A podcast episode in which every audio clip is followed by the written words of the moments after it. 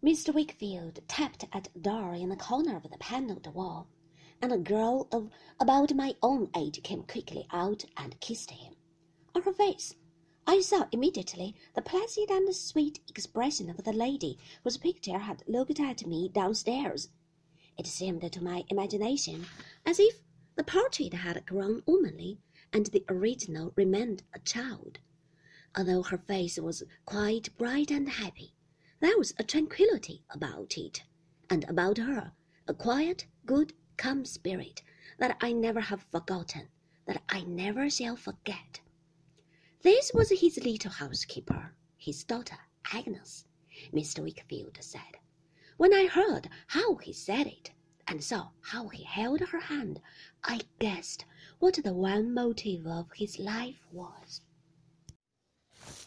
She had a little basket trifle hanging at her side, with keys in it, and looked as staid and as discreet a housekeeper as the old house could have. She listened to her father as he told her about me, with a pleasant face, and he had concluded, proposed to my aunt that we should go upstairs and see my room.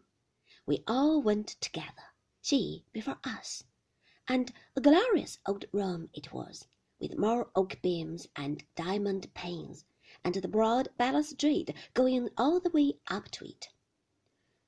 I cannot call to mind where or when in my childhood I had seen a stained glass window in a church, nor do I recollect its subject, but I know that when I saw her turn round in the grave light of the old staircase and wait for us above, I thought of that window, and that I associated something of its tranquil brightness with Agnes Wickfield ever afterwards.